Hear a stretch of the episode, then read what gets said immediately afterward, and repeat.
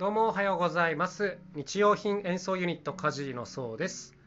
えっ、とね今日はプレゼンについてちょっとお話をしてみようかなと思うんですけども実はですね先日こういろんなパフォーマンスグループが集まってまあプレゼンをするという機会があったんですね。えっと、これはいろんな音楽ホールの方だとか、まあ、イベンターの方とかが集まって、まあ、要するに発注をする方々ですよね。でこういう方向けに、まあ、自分たちの団体はこんな作品を持っていますがどうですかっていうこういう、まあ、売り込みのチャンスが与えられるっていうこういうプレゼンだったんですよ。でねあの結構最近はこう Zoom でやることも多いんですけども、まあ、今回のは結構地域性が強いというか、まあ、地元のアーティストがどうこうみたいなところもあるので、まあ、基本的に何ですか生でやろうっていう方向になってましてとある音楽ホールを一つお借りして、まあ、そこにこの発注者の皆さんと我々みたいなこう創造団体というか、はい、パフォーマンスグループが集まってプレゼンをするというこういう会がありました。でこういう時ね一団体にま持ち時間が与えられてて、まあ、その時間内でプレゼンしてくださいっていうこういう風になりますと。で、まあ、前半そんな感じでやってって後半は各ブースで直接こう質問とかができるというこういう感じだったんですね。でこういう機会っていうのはねものすごく貴重なんですよ。僕らからするとね例えば音楽ホールから仕事の発注を受けることって結構あるんですけどもこれね昔は本当にこういうのが取りたくて各会館にねお手紙とかいろいろ送ってたんですけどもやっぱ基本反応はねないんですよ。うん、なんかどこの骨馬の骨ともしれないものからこう手紙が届いてわざわざ資料見ようみたいな人って少ないんですよ。はい、で、まあ、こういう現状ねよく自分は分かってるんでこう生のねあ生でお会いしてパフォーマンスが見てもらえるっていうのはもうこれはね超大チャンスなんですはっきり言って。はい、普通はこの発注担当者って外からは分かりませんからたまたまその人がね他の会館までこう視察しに来てたとかそういうことがあれば見てもらいますが、まあ、なかなかね特定できないし見てもらえないので、まあ、本当に今回のはありがたいチャンスだなと思って行ってきました。でどうかな10団体ぐらいが集まって、まあ、どこもプロとしてお仕事でやってる団体ですね。でこうプレゼンをするわけですけどもやっぱりね何ていうかねはっきり言ってプレゼンが上手な団体と上手じゃない団体があったんですね。うん、で僕らみたいな音楽をこうやってるグループはある意味分かりやすいんですよ。やっぱりちょっとこうデモ演奏というかあのこういう感じの楽器でこういう感じの演奏しますよってのが30秒とか1分あれば伝えられるんですよ結構。そうそうそうだから割とこう分かりやすいプレゼンができるんであのある意味楽なんですけどもやっぱりねこう演劇系お芝居系の団体とか何て言うんですかねあのその他のこうパフォーマンス系の団体っていうのはこの6分間でどう見せるのか伝えるのか作品の魅力を伝えるのかっていうのは結構難しいんだなって思いました。なんか中にはねこうある程度この、まあ、衣装とかパフォーマンス動画持っていくがある程度言葉で説明する人もいましたよね。あのこういう狙いを持ってあのこういう内容でやってますっていうのを言葉で説明する人もいましたがなんかそういうのを見るとちょっとよくわかんねえなと思ったんですね。うん、なんかこういう狙いを持ってやってますっていうのは作品の中に込めるべきではっていうのがあの僕個人的に思ってしまうので言葉で説明されてもあの、まあ、見なきゃそれは分かんないなみたいな感じにちょっと思ってしまったんですけども、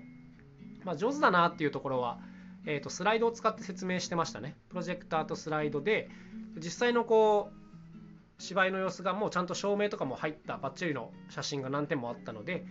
でこういう風な感じイメージで進行していきますとかっていうのをこう実際の写真を見せながら説明していくっていうのをやってた団体がまあ上手でしたね。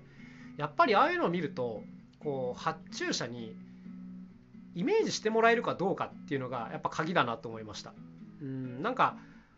こう他の団体がやってる時は自分も発注者の目線でこう見てるんですけどなんかこのプレゼンを見てたらすごく想像が膨らむなとかあのそういうふうに思ってもらえたら結構勝てるような感じがあるんですね。でやっぱ上手な団体っていうのはその想像を膨らませる余地を持たせながらだけどこう必要なところはちゃんと抑えていくというかなんか心の中ででもあれってどうなんだろうなみたいな疑問が起きる部分にはちゃんと先に答えておくっていうことができているというかね、はい、こういうのができてる団体がまプレゼン上手なところだなと思いましたね。後からこうブースでもちろんご説明はできるんですけどもまずそもそも「おめっちゃいいじゃん」って思ってもらわないと話が始まんないので、うん、っていうとこですね難しいんですよだからなんか凄技を見せても見てる人の想像力が膨らまなければ多分ダメなんですね。うん、なんかあこれをこうたくさんの子が見たらこんな歓声を上げそうだなとか、うん、あの規模感はちょっと小さめだけどでもなんかこの人だったらこう全員を巻き込んだ大きなパフォーマンスができそうだなとかこういうある意味期待も交えてこう想像力を膨らませてもらわなきゃいけないんですけどもやっぱそういったことを6分間で初対面の相手に伝えるっていうのはなかなかこう技術というかテクニックがいるよなと思いましたね。でなんかこういう時にね、まあ、自分たちもいろんな工夫を凝らして臨むわけですけどもやっぱりね心をつかまなきゃいけないとは思ってるんです想像力を膨らましてもらわなきゃいけないんですけどまあ、その前に引っかかりを作んなきゃいけないともうありきたりのことをやっていてもしょうがないしね。はい、というわけでもちろんこうちょっと驚かせに行く部分もあったりするんですがなんかこういうのをね前あのエビケンさんっていうこうダンス、身体アーティストの方が本の中でワオポイントって言ってました。まあ、ワオあの、まあ、アメリカとかでワオっていうのは、まあ、驚きっていうことですけども